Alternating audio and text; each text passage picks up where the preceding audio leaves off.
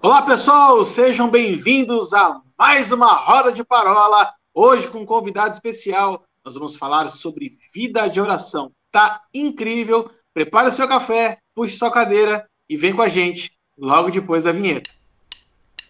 Os Paroleiros, todas as terças, quintas e sábados, uma nova roda de conversa bíblica e simples.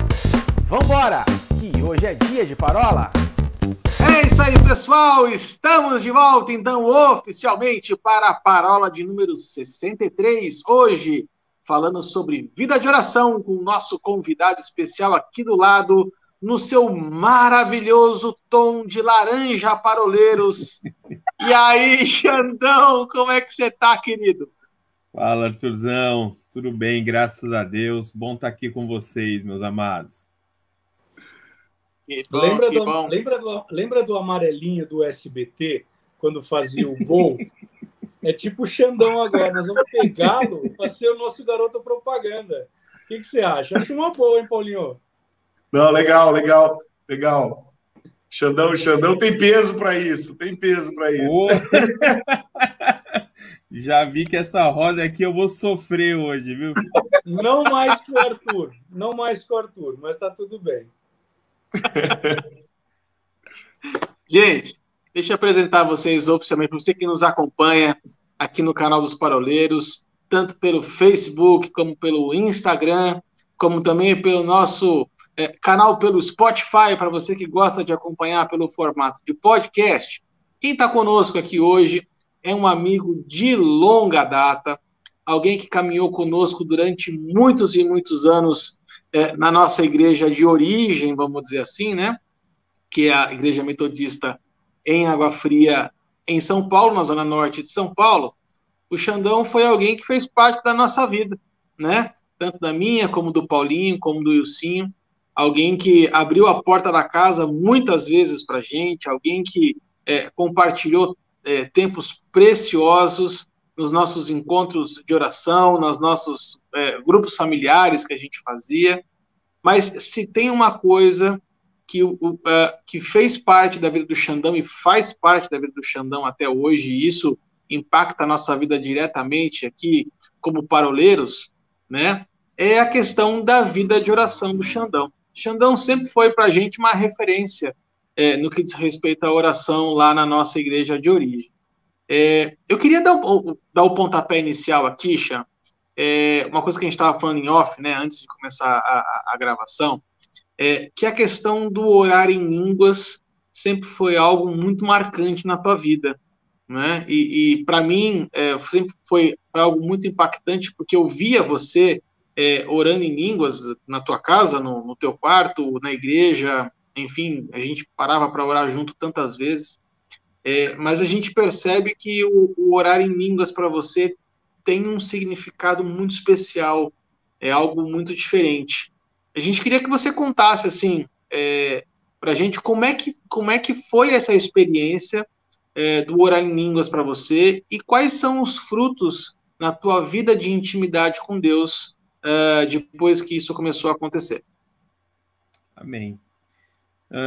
Bom, eu fui batizado em línguas, eu nem sabia o que era isso aí direito, né? É, era uma época da igreja que a gente estava buscando bastante.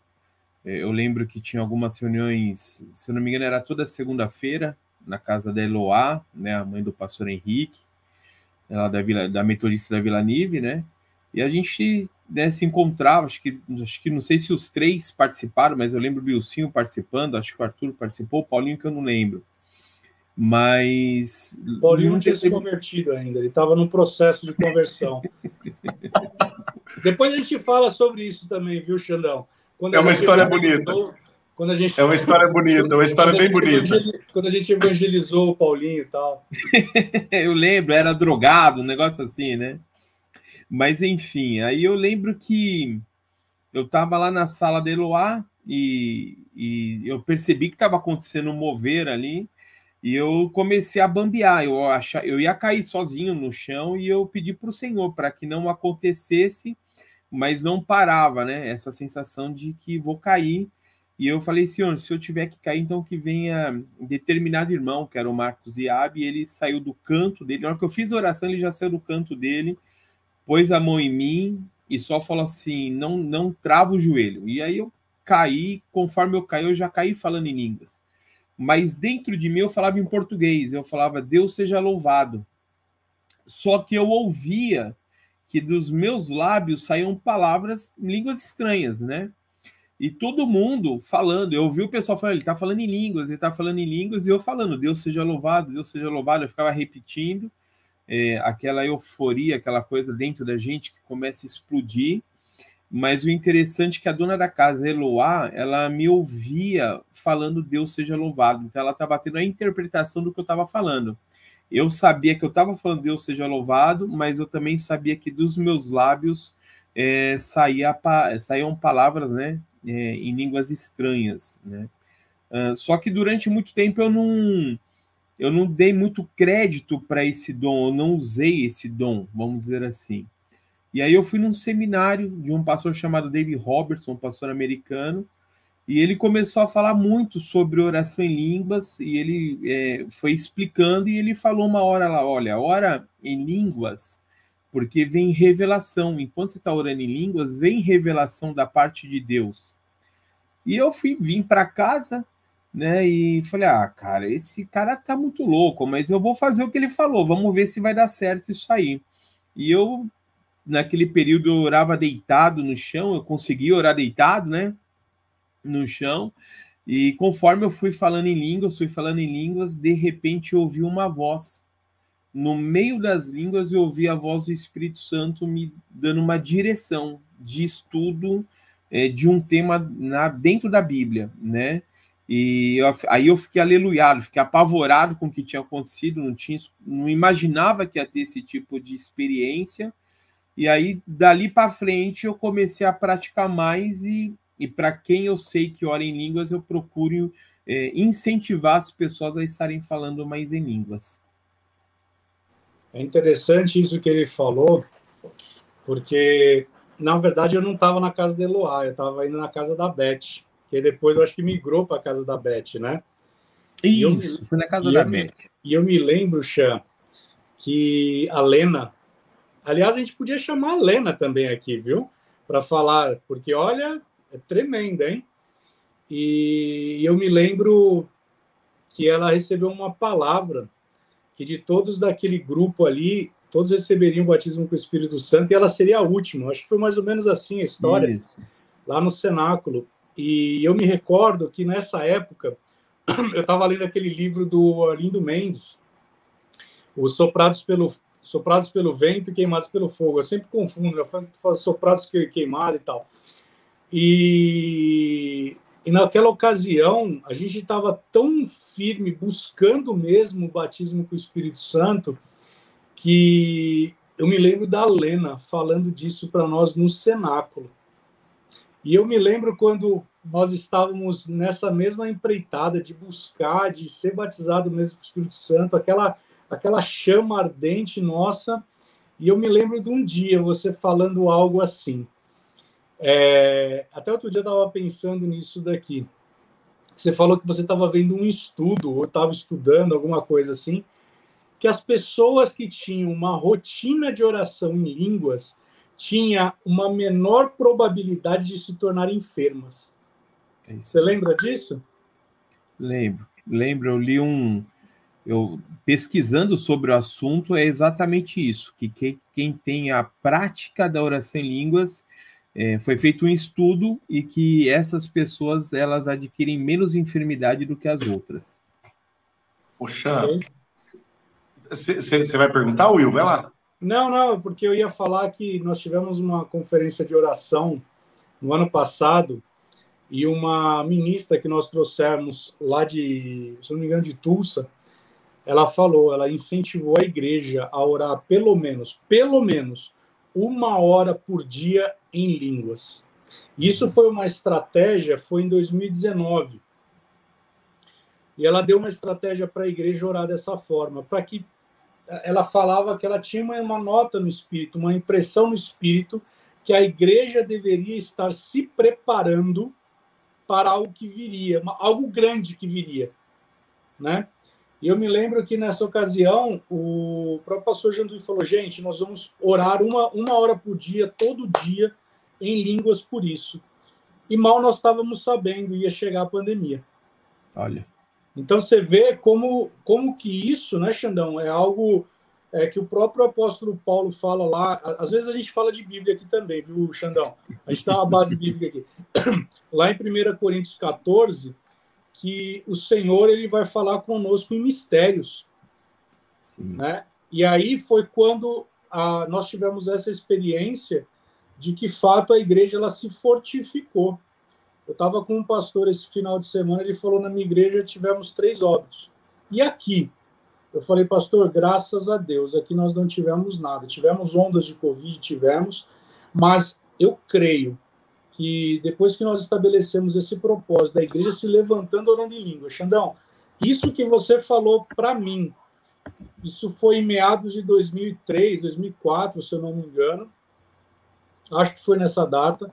Eu vi isso acontecer e eu vejo isso acontecer é, no contexto que hoje eu vivo, das pessoas vivendo uma vida de oração em línguas e essa vida de oração em línguas, edificando a Santíssima Fé, como diz lá em Judas, mas não somente isso, experimentando isso que você falou, como se fosse uma capa protetora, o Espírito Santo na sua unção, não permitindo com que viesse algo uh, sobre a vida dessas pessoas.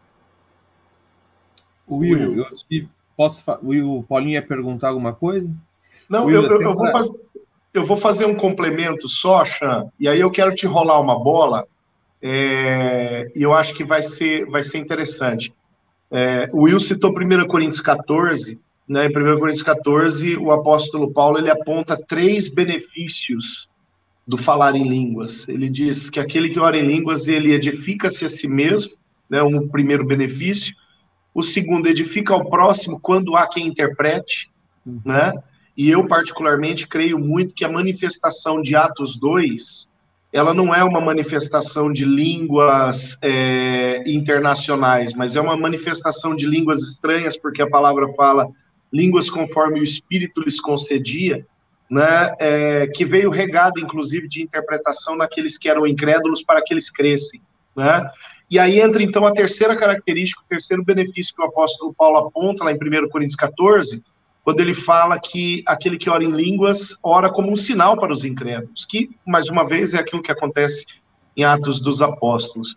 Mas a bola que eu quero rolar para o Xandão, é, e aí você pode complementar, Xan, aquilo que o Will falou, é, mas eu queria muito essa, essa fala sua também, porque é uma experiência que eu também já passei, que é a questão da displicência com esse dom, né?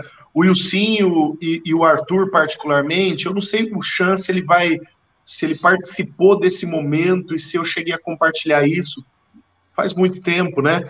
Mas o Wilsinho e o Arthur, eles se lembram porque diz respeito a um momento que nós, nós três estávamos juntos, em uma ministração do pastor André Valadão, foi lá em Guarulhos, se não me engano, e nós fomos juntos, e lá é, eu me dobrei em, em arrependimento diante do Senhor, porque fazia cerca de quatro, cinco anos que eu havia perdido esse dom por displicência.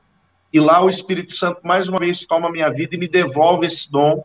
E digo eu, de lá para cá eu nunca mais é, negligenciei essa realidade, porque os prejuízos, os prejuízos em todas as áreas é, que eram é, consequência de eu não estar edificando-me a mim mesmo, eu senti no, na pele. E eu creio que você também tem algo é, é, no que diz respeito a prejuízo, que você possa compartilhar com a gente, complementando aquilo que o Wilson falou e depois dando um pulo para essa fala que, que eu te trouxe aqui. Paulinho, é, acho bem pertinente, assim, é, olhando para a igreja do dia, do dia de hoje, porque eu sempre pergunto para as pessoas se elas são batizadas, se elas falam em línguas. É, algumas dizem que não e outras é, dizem que sim e que só quando está naquela unção que elas acabam é, orando, né? E aí a gente vê o desperdício, que a pessoa podia estar praticando, podia estar recebendo os benefícios, mas eu queria é, incluir mais um item de valor aí na tua lista, você pontuou três, E uma das que eu mais gosto é o seguinte: ele está falando com Deus, né? Pois quem fala em outra língua não fala a homens, senão a Deus. Para mim, isso assim é, é o top de falar em línguas. Eu sei que eu estou falando com meu pai em uma linguagem que ele criou para que a gente usasse, né? Então, uma vez eu fui ministrar aqui na Água Fria e eu lembro que eu escutei a palavra vernáculo. Eu não ia pregar nada sobre isso. Eu ia pregar sobre Isaías, sobre o, o, o, encontro de Isaías com o Senhor, Isaías 6. E quando eu estava sentado no meu sofá pensando na ministração, eu ouvi o Espírito Santo dizer assim: vernáculo que quer dizer uma linguagem própria. E na hora eu entendi, Deus tem uma linguagem própria e a linguagem em línguas, né? A línguas estranhas, como a gente conhece. Bom, fui nesse culto, preguei e achei um, um momento de inserir a explicação de línguas estranhas e graças a Deus, pelo menos um jovem novo convertido foi batizado e falou em línguas nesse culto, né? Creio que Deus estava mirando ele ali, porque ele era bem novo, ele era cru de tudo, né? É, então Deus criou uma linguagem para a gente falar e aí as pessoas vão é, negligenciando, né? Uma outra coisa que é importante falar que essa edificação quer dizer construção. Então, quando eu estou é, orando em línguas, algo está sendo construído dentro de mim. E eu não preciso, na minha mente, eu não preciso saber o que está acontecendo, eu tenho experiências que me falam que vale a pena, né? E é onde eu queria pegar o link do Will aí, que ele falou de uma hora. É, tinha uma situação na igreja, com uma pessoa específica da igreja, quando eu, era uma mulher, eu chegava perto dela, eu me sentia muito atraído por ela, mas era só quando eu estava do lado dela, eu achava aquilo super estranho. Conversei com um amigo, ele falou: rapaz, você não é o primeiro a falar isso porque era algo fora do comum. E aí eu lembro que eu vim para casa, tal, pensando naquilo, eu ouvi o Espírito Santo me falar assim: ore em línguas uma hora durante 50 dias. Eu quase caí para trás, querido. Como é que eu vou falar? Porque as línguas que eu falo são frases, não é como algumas pessoas que você vê que é um bate-papo, né? Com o Senhor. E aí eu falei, cara, eu vou falar essas frases durante uma hora. E eu, gente, eu pego o meu relógio, eu cronometro, pá, disparo e fui falando, botava louvor de fundo, e como a própria palavra fala para nossa mente não ficar infrutífera, eu ficava lá uma hora orando em línguas e minha mente orando outros assuntos. Deu uns 20 dias, eu encontrei com essa mulher na igreja, ela me chamou para bater um papo dentro da igreja, e a gente começou a conversar e eu notei que eu não sentia mais nada, absolutamente nada por ela. Quando deu 50 dias, ela me chamou de novo. Falou, posso te contar um sonho? Eu falei, pode. Ela falou, eu sonhei que tinha uma mulher muito bonita, ela parava na janela da minha casa e ficava falando palavras a respeito da minha beleza, do meu corpo. Aí eu perguntei para ela assim, mas essas, esse, essas palavras que ela disse, é, alguém disse para você no mundo real, físico? Eu faço. As meninas da academia falam isso para mim. E aí ela pegou e continuou o sonho, dizendo que aquela mulher foi ficando velha, velha, velha, e saiu da janela dela e foi para a janela de uma tia dela.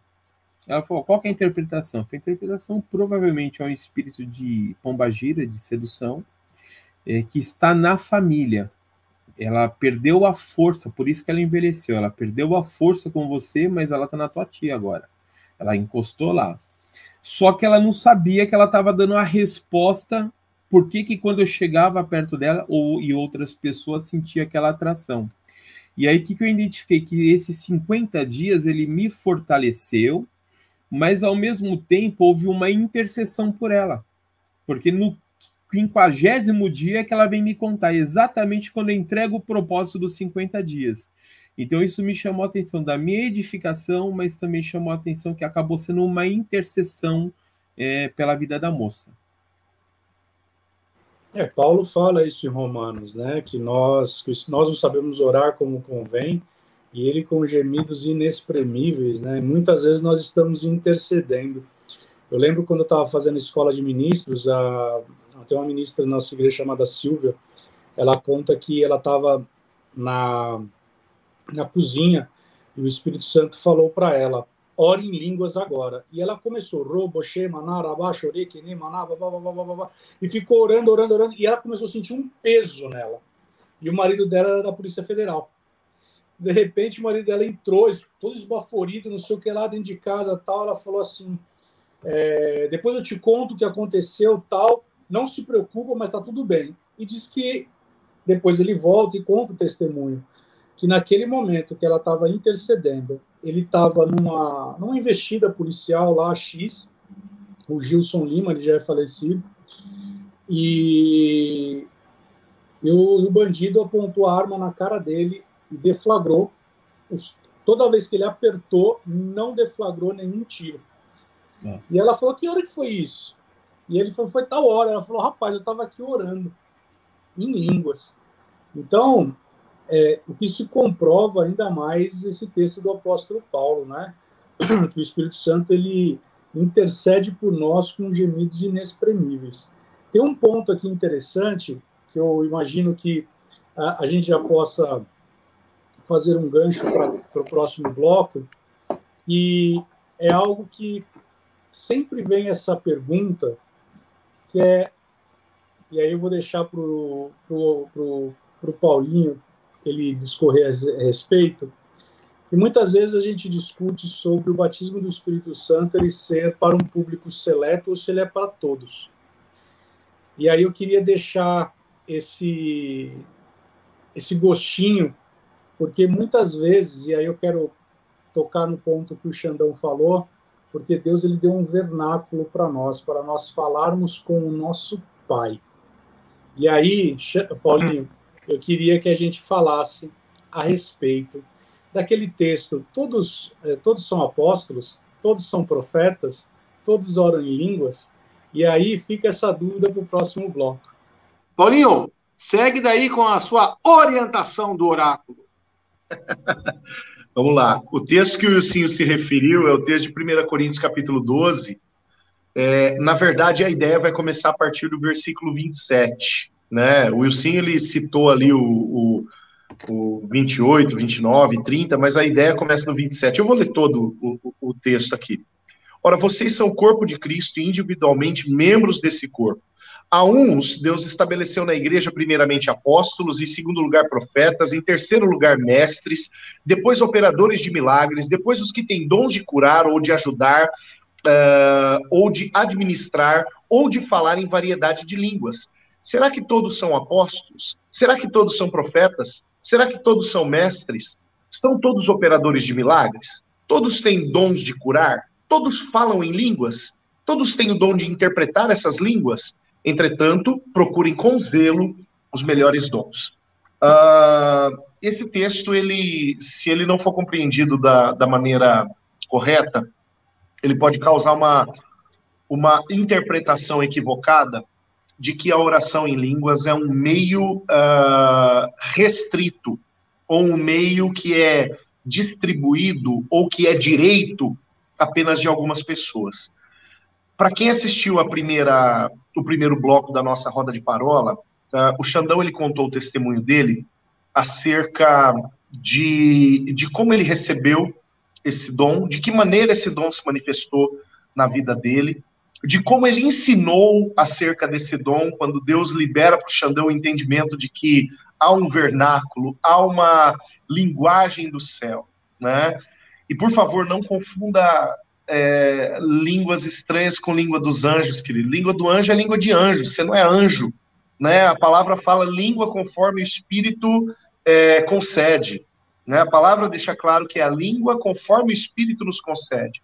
Então há uma linguagem específica que Deus libera pelo seu Espírito para aqueles sobre os quais ele exerce paternidade. O que, que 1 Coríntios 14 quer dizer? É, é, 12, é, aliás, quer dizer, que é esse texto que eu acabei de ler. É, o texto ele está apontando para exercício ministerial, para ofício ministerial, para execução de ministério. Aqui o versículo, o capítulo é, 12, ele vai falar acerca dos dons e ele vai falar acerca da aplicação dos dons em determinadas áreas ministeriais. Ministérios são restritos a dons. A oração em línguas é uma comunicação que o Pai estabeleceu para todos. Se, se você quer evidência disso, volta lá em Atos 2, conforme eu disse no primeiro bloco, eu creio que Atos 2 refere-se ao fenômeno da glossolalia, ou seja, das línguas estranhas e não das línguas internacionais, como algumas pessoas acabam interpretando por esse viés, porque Atos 2 faz essa citação de que os, a, a, os que estavam naquele cenáculo de oração falavam conforme línguas que o Espírito lhes concedia, então isso para mim já é um assunto finito, encerrado, né, é, decidido. Volta lá e perceba quantos dos que estavam presentes naquele cenáculo, cenáculo oraram em línguas. Foram todos eles. Isso não significa que as línguas vão se manifestar no ato do batismo no Espírito Santo. Porque se a gente avança um pouco na palavra, nós vamos ter pessoas sendo batizadas no Espírito, Espírito Santo e profetizando. O próprio livro de Atos vai carregar isso. Né? Pessoas sendo batizadas no Espírito Santo e profetizando. Ah, eles foram banidos do dom de línguas? Não, mas em outros momentos eles podem perseguir, porque eles vão receber. E um adendo final quando a palavra neste final de capítulo 12, lá no versículo de número 31, coloca: Entretanto, procurem com zelo os melhores dons. Acaso existe algo melhor do que aquilo que vai proporcionar o teu crescimento espiritual e a tua aproximação do Senhor? Essa é a pergunta que eu deixo para o internauta. Isso que você falou é interessante. Tem um livro do irmão Reagan que ele dá uma ilustração. Outro dia, lá no Discipulado, eu estava ministrando sobre isso, que ele explica como, como é o batismo com o Espírito Santo. E aí ele, ele, vai, ele vai romper algo que ele fala assim: é, existem pessoas que têm uma dificuldade de entender o batismo com o Espírito Santo e a evidência, a manifestação com as línguas que fala como se Deus, ou melhor, o Espírito Santo fizesse um unidunité. E aí ele dá uma ilustração como sendo assim. É, ele estava é, é, o testemunho que ele dá, né? Então, se você está andando no teu carro, existem ondas sonoras, né, passando por você. Se você ligar o rádio, você vai ouvir uma música? Você vai ouvir uma música, porque você capturou exatamente aquela onda, aquela frequência. E aí o irmão Hegel ele conta algo interessante, que ele fala assim, da mesma forma é o Espírito Santo, ele está disponível para todos, assim como o batismo com, uma, com a manifestação das línguas também está disponível para todos. A questão não é, o problema não está no Espírito Santo em batizar, o problema está naquele que se nega a crer que o Espírito Santo está disponível para batizá-lo com o Espírito Santo e está disponível para manifestar as línguas. E quando ele fala sobre isso, ele dá exatamente esse testemunho, ou seja, todos nós somos uh, potencialmente uh, disponíveis a receber isso. Agora, como está o nosso coração em relação a isso? Porque isso também é um ato de fé, não é não, Chan? Exatamente. Acho que tem muito a ver com a nossa busca pelo Senhor, né? É, porque é, eu acredito que vai ser uma consequência. Se eu realmente eu estou buscando a Deus e não sou batizado uma hora esse batismo com o Espírito Santo, e muito provável o dom de falar em línguas ele vai vir sobre a vida da gente. Por que, que eu falo é, disso? Jesus ele fala assim: é, buscai e achareis.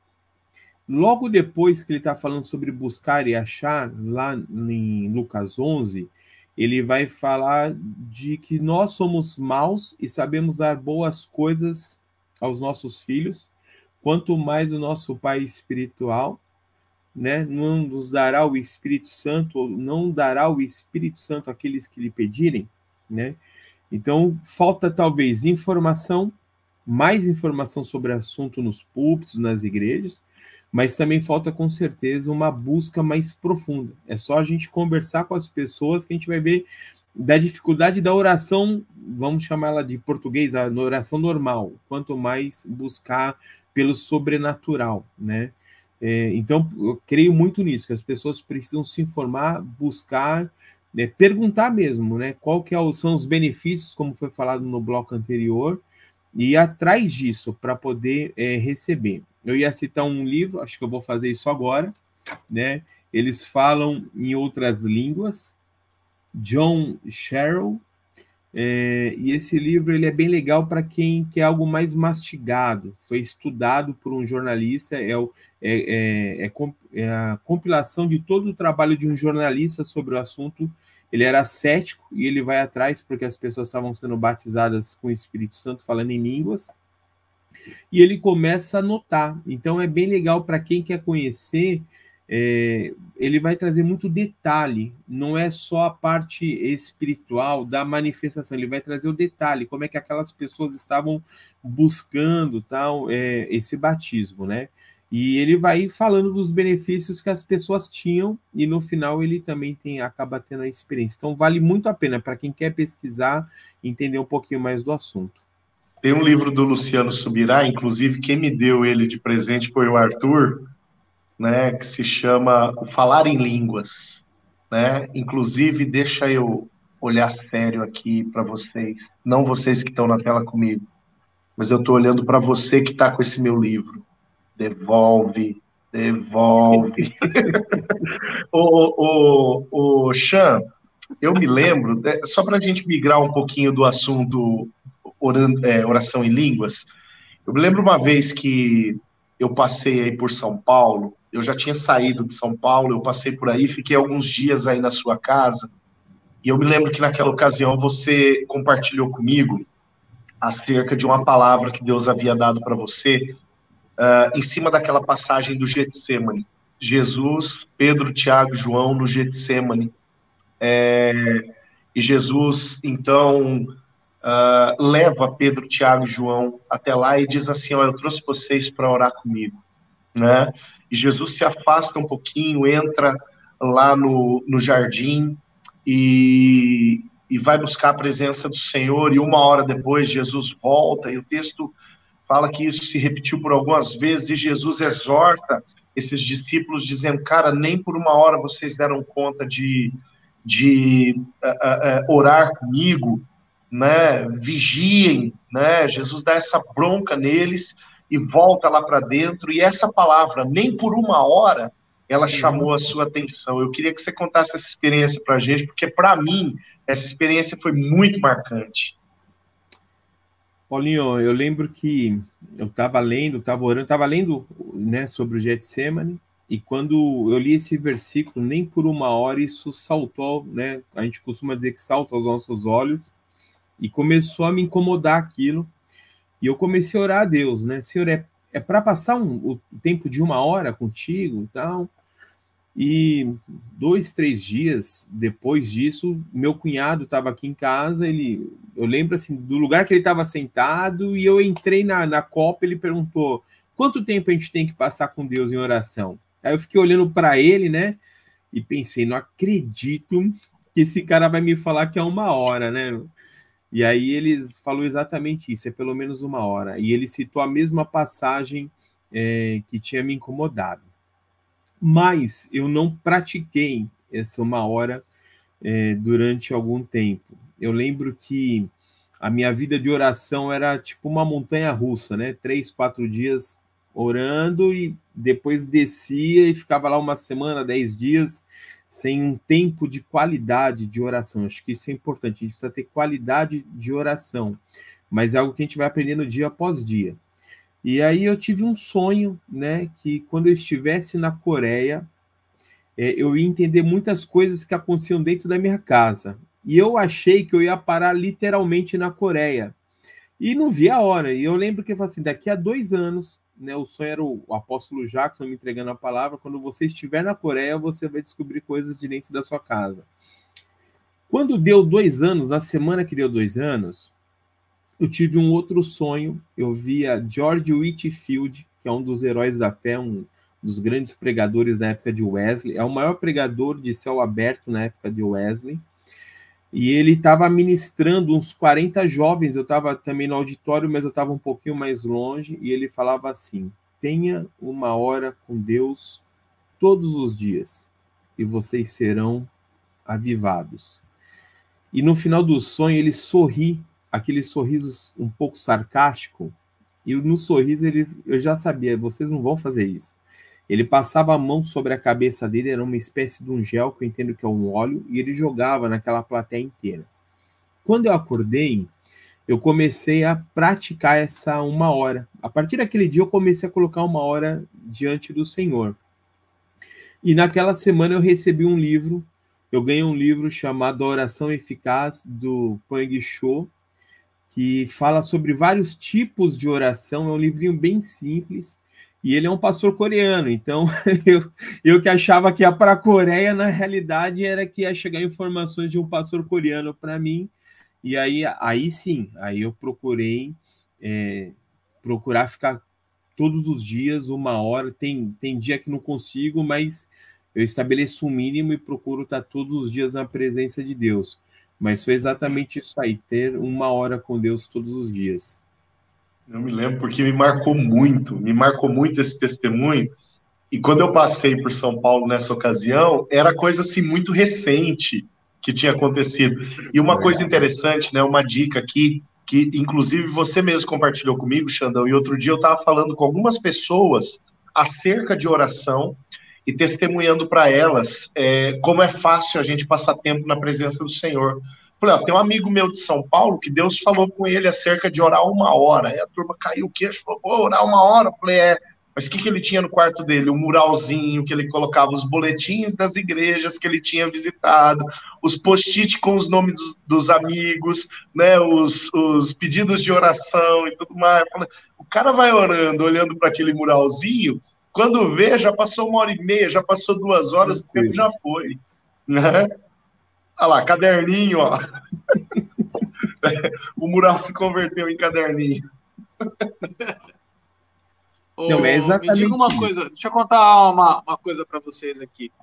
É, eu tive uma, uma experiência parecida é, com essa questão do, do mural, e eu, eu ia contar um outro caso, mas eu vou deixar para o terceiro bloco.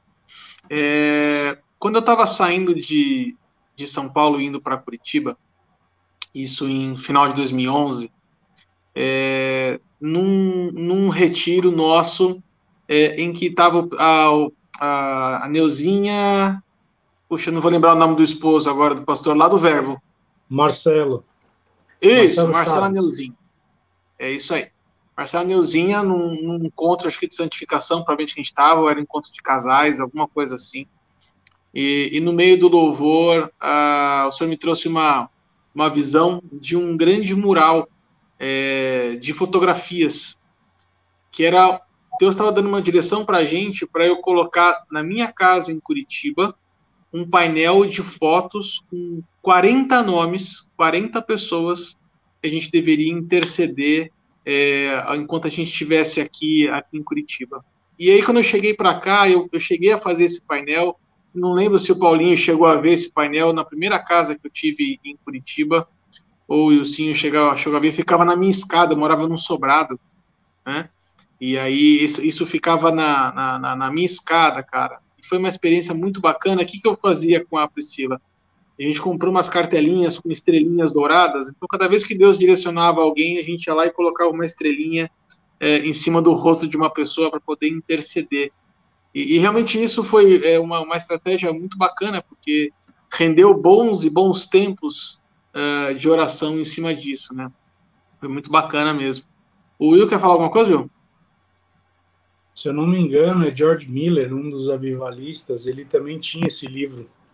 E ele escrevia exatamente as orações que ele fazia e ele depois ele respondia, né? Quando que Deus havia respondido aquela oração.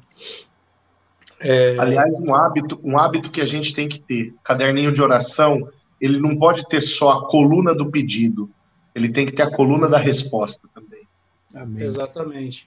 Porque isso edifica a nossa fé, né? E tem um ponto importante aí que quando nós falamos na última parola nossa, que é nós orarmos de acordo com a palavra, né? Esse, esse livro que o Xandão ali citou, do Paul Yun-Chu, ele fala exatamente sobre isso, como quando que uma oração ela é eficaz, quando a oração ela não é eficaz, ou seja, quando que ela atinge de fato o seu, o seu objetivo. E é interessante porque muitas vezes as pessoas falam assim, mas eu oro, oro, oro, eu não vejo isso acontecer. E, e nós usamos um, um brocardo nosso lá na, na igreja, que é assim, nós vamos orar até que. Então, até que aconteça alguma coisa. Então, a gente não pode se desestimular. Pelo contrário, Paulo mesmo fala para nós orarmos sem cessar. E eu sempre, quando eu vou falar sobre oração, eu gosto de citar dois textos. Nós já falamos isso na outra parola, Salmo 5, 3 e Salmo 32, 8. Se nós tivermos isso dentro de nós, nós vamos entender que de fato Deus ele está disponível para nos dar estratégias, para nos dar, é, para aflorar dentro de nós é, estratégias tão, tão grandiosas, porque o poder criativo de Deus está dentro de nós. Eu estava meditando outro dia sobre é, Gênesis 1 e 2, e lá fala que o Espírito ele se movia. Então, assim, ele só estava esperando uma ação da palavra. Então, nós temos que entender que nós temos um mover do Espírito Santo sobre as nossas vidas. E nós precisamos ter essa constância nessa prática de oração. E, e algo que é muito interessante, que é um testemunho forte também é, do, do Xandão, que nos influenciou e nos influencia muito, que é quando qualquer coisa que ele fosse fazer, ele falava: Não, mas isso aqui eu vou colocar no altar do Senhor. Enquanto Deus não falar comigo, eu não irei fazer. E muitas vezes nós estamos agindo na força do nosso braço. E aí é um testemunho de uma. que estou sentindo que é um, um fluir do, do Espírito aqui, para dar um testemunho para você que está nos ouvindo. Semana passada, ou semana retrasada, minha esposa estava muito cansada com uma tarefa específica lá da igreja e eu virei para ela e falei o seguinte: enquanto você trabalha, você trabalha. Enquanto você ora, Deus trabalha por você. E aí tem uma frase de Max Lucado, né? E ela falou assim: por que você está falando isso? Porque quando nós entregamos no altar do Senhor, a unção vai trabalhar por você. A unção ela vai despedaçar todo o jugo. Então, eu convido você que está nos ouvindo, está nos assistindo, a ter uma vida de oração, a ter uma prática de oração. Talvez você ouviu aqui o Xandão falando, rapaz, vou orar uma hora por dia. Vou te falar uma coisa. Enquanto você trabalha, você trabalha. Enquanto você ora, Deus trabalha por você. Aleluia. É Deixa eu só, posso só, só dar uma ilustrada aqui. Eu não posso claro. deixar de falar. É, você fala assim, qual que é o teu combustível para essa vida de oração? É, é a presença de Deus eu aprendi no início da minha vida de oração, acabei descobrindo o que, que era a presença de Deus, né? Quando a gente está orando, quando a gente está em algum lugar, a gente perceber a presença do Espírito Santo. Então, o que facilita passar esse longo período, é, longo período é uma hora, tem gente que ora muito mais do que isso, né? É, é perceber a presença do Espírito Santo durante todo o tempo da oração. E quando eu mudo um assunto, eu percebo que ela abaixa essa presença. Aí eu volto para aquilo que eu estava orando, ela retorna. Então isso é legal, porque isso vai te influenciando, vai te incentivando. Por isso que é combustível. Já teve vezes que eu entrei no meu quarto e falei, Senhor, eu não queria estar aqui. Eu queria estar no shopping, queria estar com o pessoal saindo para comer. E quando eu entrei no quarto e falei isso, a presença veio na hora e aí já deu o ânimo e e vamos embora. Né? Então, isso acho que é legal frisar que é possível. Você fala assim, Xan, quanto tempo é, você tem orado praticamente diariamente aí? há uns 10 anos? Todo dia, todos os dias de oração, eu senti a presença de Deus. Porque se eu não sentir, é aquele negócio que acaba sendo me errado, eu acabo rápido e vou embora. E não estou falando isso para orgulho, estou falando isso só para dizer que é possível a gente sentir todos os dias a presença de Deus. Mas eu quero abrir aqui ó, o terceiro bloco, confessando um pecado. Né? O que, que é isso, gente? Quando eu comecei a, a andar com vocês, vocês eram todos uns loucão, eu era tradicional ainda, né? Vinha, de uma igreja que a gente não ainda? batia palma nem no louvor ainda. Ainda? Hã? Ainda? Ainda. Não, lá naquela época. E aí, o que acontece, cara? E eu via vocês orando em línguas, e eu ficava, cara, olhando, observando, falando assim, cara, um dia, um dia, quem sabe, eu chego no, no, no andar desses caras, né? E sabe uma coisa que me deixava intrigado? E eu quero confessar isso para vocês. É, eu, eu, não sei se isso era uma coisa só minha, mas talvez a maioria das pessoas que estão é, tendo os primeiros contatos com, com, a oração em línguas ou o primeiro contato com, essa, com esse tipo de linguagem de oração é, acabam incorrendo nesse erro né, que eu tive, que era tentar imitar os outros. Né? E a gente via na televisão as, as, os pastores, as pessoas orando em línguas e falavam assim: nossa, cara, esse, essa, esse vocabulário é legal. Aí aparece um outro cara e tinha um vocabulário diferente. Ah, a hora, tudo aquelas palavrinhas que eu decorei já não servia mais. E aí, cara, eu quero falar para vocês, vocês três me davam um nó na cabeça, que cada um de vocês fala uma língua diferente, velho. E eu ficava doido, porque o, o, o, o Xandão, ele tinha, tem lá as, as, suas duas, três frases, não sei se é assim até hoje, Xandão, mas quando eu te conheci era assim, né, duas, três frases só, né? E, e o Wilsinho não, cara, o Wilsinho ele intercalava frases em português com frases em línguas, e você não sabia se ele estava interpretando o que ele falava ou se emendava uma coisa na outra, nunca sabia o que ia acontecer. E aí, quando eu comecei a fazer, a gente começou a fazer aqueles, uh, aqueles uh, grupos em casa de oração, veio o Paulinho e veio com uma outra língua que não tinha nada a ver. Eu falei, não é possível, cara, eu vou ficar maluco. Cada, ou um de vocês está doido, ou eu vou ficar doido. E aí eu comecei a, a fazer um, a minha quarta língua de oração mista, com um pouquinho de cada um de vocês. É óbvio que isso não deu certo, né? Mas, cara, como é, como é, que, como é que na cabeça de vocês, hoje eu tenho esse entendimento, porque é, é, eu tenho a, a, minha própria linguagem, mas como é que isso flui dentro de vocês? Como é que funciona esse vocabulário dentro de vocês? Você sabe me explicar ou não? Cara, isso aí eu contei outro dia lá na. Lá, eu estava dando aula na igreja e eu contei como eu fui batizado com o Espírito Santo. E o, o Xandão, ele, o Xandão ele sempre falava assim, né? Calma, ele vai chegar no equilíbrio. Calma, ele vai chegar no equilíbrio. O Xandão ele falou isso daí, eu acho que uns 12 anos, até o dia que o Senhor me, me, me, chegou. me levou me levou para o verbo, né? E aí, vou falar uma coisa, Xandão, não chegou no equilíbrio ainda, não sei quando vai chegar, mas vai chegar. E aí, eu me lembro que eu estava lendo aquele livro do Arlindo Mendes, e assim, se a gente pudesse achar esse livro para comprar, gente, eu tenho esse livro aqui, mas eu acho que a gente não consegue mais achar nas talvez na biblioteca da Metodista, não sei.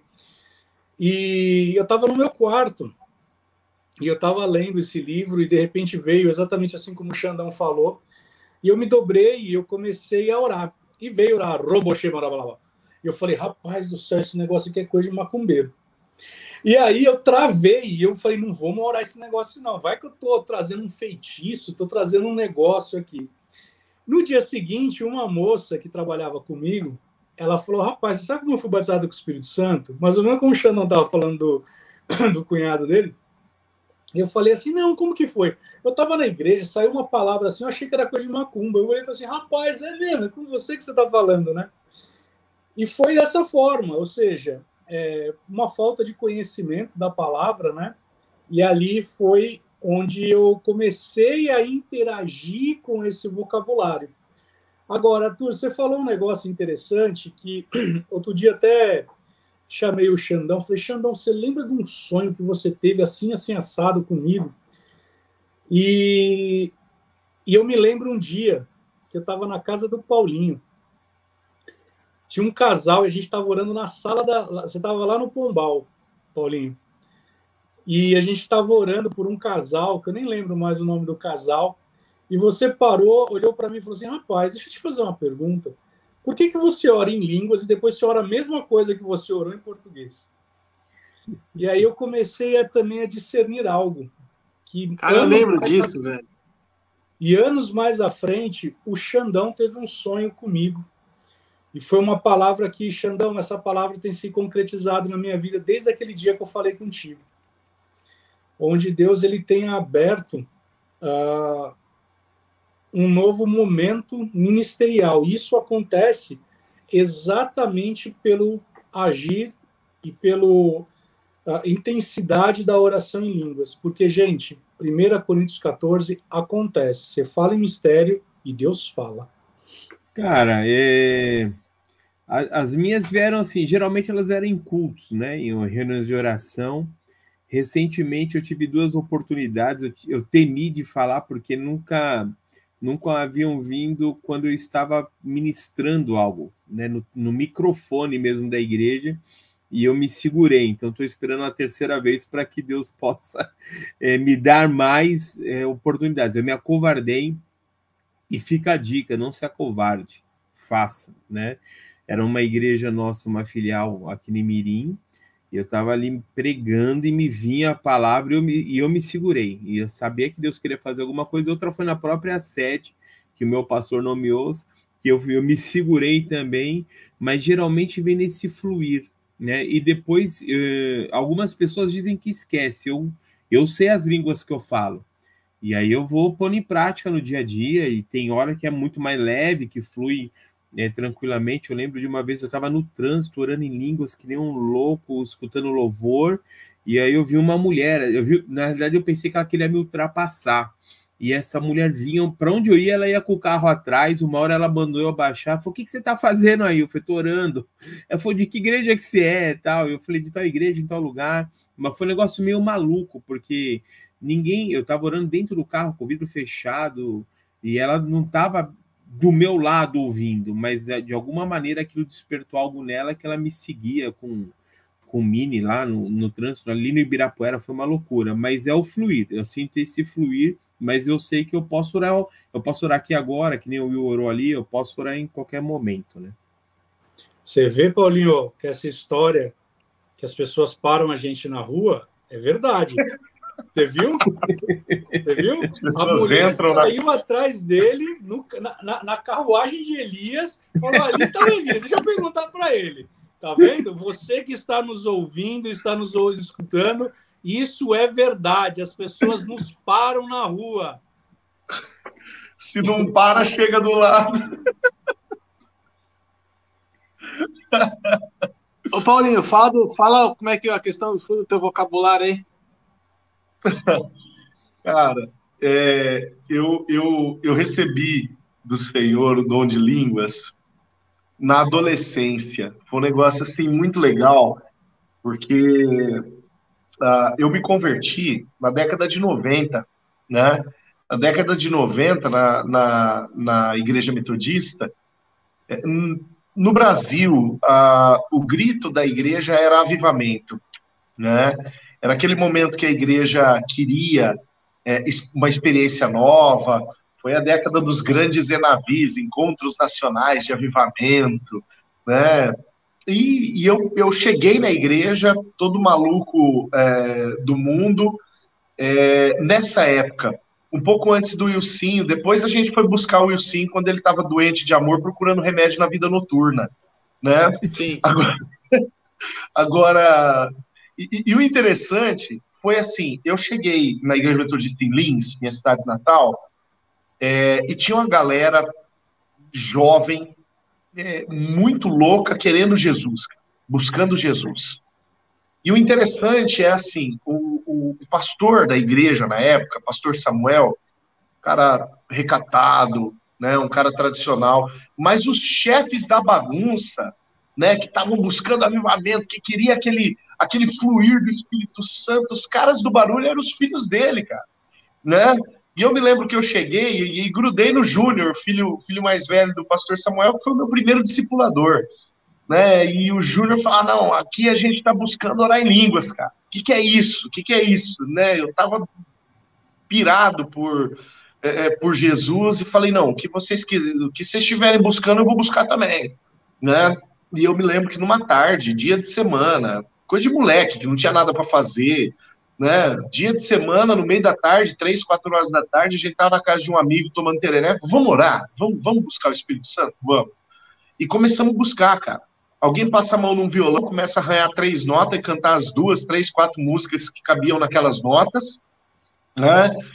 E, e, e, Deus começa a fluir ali no meio, e aí aparece uma Bíblia, e a, alguém começa a entregar palavra um para o outro, e eu me lembro que aquilo virou um, um, um ambiente do derramar de Deus tremendo. E eu me lembro que eu vi um orando em línguas do meu lado e eu falava, e, a minha vez, Senhor? Aí eu via outro orando em línguas do meu lado e eu falava, mas e eu, Senhor? Aí quando veio é, é, as primeiras palavras que eu, que, eu, que, eu, que eu proferi em línguas estranhas, eu achei muito estranho. Eu falei, nossa, mas que língua feinha que o senhor deu para mim. Porque, na verdade, eu ia falar aleluia no meio de uma oração e do, do, do, do Lu para frente já saiu outra coisa. E aí era a lei qualquer outra coisa. Eu falava, não, essa não é legal. Legal é daquele cara ali. Legal é daquele outro. Olha que língua bacana que ela tá falando. E a minha eu achava tão chinfrim, né? Eu achava ela tão furrequinha perto da que a turma tava falando. Eu falava, não. Só que assim, alguém disse para mim, não, exercita o que Deus te deu. Exercita o que Deus te deu. E eu levei a sério aquilo. Eu levei a sério aquela, aquela fala. E mesmo achando as línguas que eu falei naquela ocasião, chinfrim, é, era o que Deus tinha me dado, né? E aquilo que Deus tinha me dado é o que eu ia exercer. E foi muito gostoso, porque a partir daí, é, voltando lá primeira, no primeiro bloco, quando o Xandão falou, Deus foi me dando um vernáculo, né? Deus foi dando para mim aquilo que ele havia estabelecido como meio de comunicação que ele queria ouvir a partir da minha boca. Né? E foi, foi isso daí, foi, foi uma experiência tanto quanto interessante de um adolescente muito louco por Jesus. Uma, uma coisa que eu queria focar na nossa conversa aqui no final, nós estamos chegando já praticamente no final do terceiro bloco, no final dessa parola, aproveitar aqui a presença do Xandão, é, a gente acabou investindo bastante tempo na questão do horário em línguas, porque isso é algo é, muito marcante né, no, no, movimento de oração do Xandão. Mas tem algo também que para mim ficou muito marcado, e eu quero juntar isso a uma fala tua, Paulinho, da, da semana passada, do, da outra roda de parola, diz a seguinte coisa: se Deus respondesse sim para todas as minhas orações, o mundo estaria melhor ou só eu estaria melhor? Né? É, Xan, eu sei que, que você já compartilhou isso com a gente né, durante muito tempo. É, a quantidade de vezes que você foi direcionado pelo Espírito Santo para interceder por outras pessoas. Né? A vida de oração, ela também é, ela vai muito além do que a gente, é, é do que é, orar coisas para nós mesmos, né? Mas sim nos colocarmos na brecha por outras pessoas, é, nos colocarmos em intercessão por outras situações. Eu lembro de muitas histórias você me contando de Deus revelando coisas para você, Xan, é, em tempos de oração, uh, quando nós estávamos com outras pessoas juntas, em oração coletiva, em momentos de clamor. Uh, eu queria que você, você falasse assim um pouquinho para a gente sobre alguma experiência tua é, de direcionamento que o Espírito Santo te deu num tempo de oração de intercessão, por exemplo. Né? Por que, que eu estou falando isso exatamente? Gente, é, eu tenho aprendido cada vez mais que é, a igreja não, não pode ser eu, a igreja tem que ser nós. Né? Sempre é nós. É, um pastor pregou aqui da metodista wesleyana, teve na minha igreja esse final de semana aqui, e ele falou a seguinte coisa: você quer ser ouvido por Deus? Ore sozinho. Você quer que Deus se faça presente? Ore em dois ou três né? citando a passagem dos evangelhos. É, queremos que Deus esteja presente, queremos que Jesus esteja presente, que o Espírito Santo esteja presente. É, queria que você falasse um pouquinho sobre isso, Chá. O que me marcou uh, para valer foi a conversão de uma mulher chamada Filomena, mas eu não estava nem é, eu não estava nem no, no meu quarto orando nada disso, né? Essa mulher era uma cliente minha e eu tinha, tinha acabado de conhecê-la e eu lembro que eu estava na Água Fria, lá na Metodista, e como era um nome não tão comum, eu sentei num dos bancos, eu vi, eu olhei para uma sacola, tinha uma sacola lá perto de mim e estava escrito o nome dela, Filomena. Eu dei risada, falei, ah, que estranho, a mulher que conheci essa semana tal. Aí sentei num outro banco, estava ensaiando pro louvor, veio de novo uma Veio de novo, alguém colocou aquela sacola do meu lado. Meu, mas onde eu ia, alguém colocava aquela sacola do meu lado. Aí chegou uma hora assim que eu falei, cara, é para eu interceder por essa mulher. E eu fiz uma oração simples, talvez mais rápido do que a de Neemias, quando eu estava lá diante do rei, né? E eu falei, Senhor, abençoa a Filomena, em nome de Jesus, aonde ela estiver. Só que eu tinha testemunhado o Senhor para ela né, na sexta-feira e na segunda-feira ia mandar um prestador de serviço e ele era crente também. E quando ele chegou lá na empresa dela, ela estava bem pensativa, assim, né? E aí ele falou: O que você está pensando? Estou pensando sobre umas palavras que o Alexandre me falou tal. e contou para ele que, que eu tinha testemunhado para ela. Isso eu tinha testemunhado na sexta, no domingo eu intercedi, na segunda ele foi. E no final, depois que ela contou tudo que eu falei para ela sobre Jesus, uma semana que eu conheci aquela mulher, ele simplesmente, ele era um pintor, ele virou para ela, para a dona da empresa e falou assim: "Você quer aceitar Jesus?" E ela entregou a vida dela para Jesus. Ela foi numa, foi lá na minha igreja, né, na, na plenitude, recebeu palavra de vitória, estava congregando numa outra igreja aqui perto do horto mas o que me chamou a atenção foi que a minha oração ela foi minúscula, cara, mas eu sabia que eu tinha que interceder por ela. Na pandemia, eu tenho visto assim, eu tenho orado e eu tenho mandado áudio para as pessoas. E eu tenho recebido retorno. Então, se eu estou aqui, de repente eu sinto de orar por alguém, eu abro o áudio e a oração que eu faria por ela, sem que ela soubesse, eu mando. E aí eu recebo retorno Pô, eu estava exatamente com essa enfermidade, até um amigo nosso que a gente conhece, ele é bem mais novo que a gente, que não estava conseguindo dormir e tal, e a minha oração foi para que Deus visitasse o sono dele. Então, a gente tem que se colocar à disposição do Espírito Santo, né? Deixar a coisa fluir para que a gente possa é, abençoar outras vidas, né? Já teve situações que era pecado, né? E aí o que Deus queria era um conserto e, e a pessoa se consertou, né? E foi, houve um quebrantamento. Então, acho que o importante é isso: é a gente está disposto a ouvir e a pôr em prática, né? Então, já que é para eu interceder, então eu vou interceder para valer mesmo. E aí, eu publiquei no Facebook, não sei se vocês viram, o celular nosso foi criado com modo avião, tem uma teclinha modo avião. E a gente precisa usar esse modo avião é, colocar ali em off, desligar de tudo e ficar ligado literalmente no trono. Geralmente isso é uma frase de efeito, mas a gente precisa desligar de tudo, é um louvor, orar a Deus ali e buscar a presença que Deus vai falar de alguma forma, seja por voz audível, seja por uma voz interna, ou seja por uma impressão forte. De alguma maneira Deus vai falar com a gente. Tchau, eu quero só mais uma vez agradecer, cara, a tua presença, tua disponibilidade é, de estar conosco. Cara, que alegria estar com você na, nessa roda de parola com a gente, depois de tantos anos. É, quero dizer para você que você continua influenciando a gente, continua sendo referência para a gente, e que Deus continue te abençoando, cara, ricamente aonde você for. Meninos, querem deixar alguma palavrinha aqui? Que o Senhor ele alargue mesmo as tuas estacas. Que o Senhor ele cada vez mais ele faça resplandecer o seu rosto e que você, o desejo mais profundo do seu coração, ele venha a ser alcançado de forma inusitada. Amém. Essa é a minha oração para você. Amém. Xan, teu ministério, teu ministério é lindo, cara. Teu ministério é lindo. Sempre foi e e é por isso que eu acho que marca tanto a nossa vida, né? pela pureza, pela simplicidade, pela honestidade com a qual você serve o Senhor, se apresenta diante dele.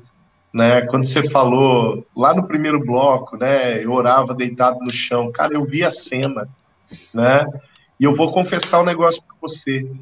É, de ver você orando deitado naquele altar lá da Metodista da Água Fria, eu me senti livre para fazer o mesmo, né? Então, assim, é, quando o Arthur fala, você é um cara que, é, é, que exerce influência sobre a nossa vida, pode ter certeza.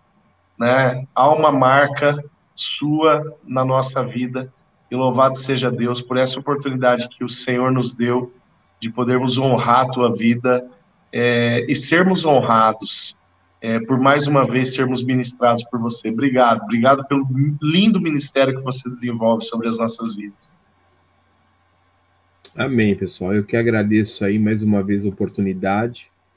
Uh, não, não pensei duas vezes quando me deram a escolha, né? Amo louvor, amo adoração, vocês sabem disso, mas amo orar, amo, amo a presença de Deus. É por isso que eu optei pela oração mesmo. E assim, para mim foi fantástico, foi muito bom. Pena que foi curto, né? A gente podia passar aqui horas, que eu creio que todos nós íamos ter experiências, isso aqui ia, ia render assunto mesmo aí os paroleiros. Verdade. Xan, amamos tua vida, velho. De verdade. Verdade mesmo. É, para você, então, que esteve conosco até aqui, muito obrigado mais uma vez pela tua audiência. Os paroleiros continuam na semana que vem com o tema ainda de oração. Fiquem com Deus. Siga-nos nas nossas redes sociais, lá no Facebook, no Instagram e também no Spotify. Não esqueça de deixar a curtida aqui no nosso vídeo, ativar a sinetinha e compartilhar com os teus amigos. Fiquem com Deus. Até a próxima, até semana que vem. Tchau, tchau.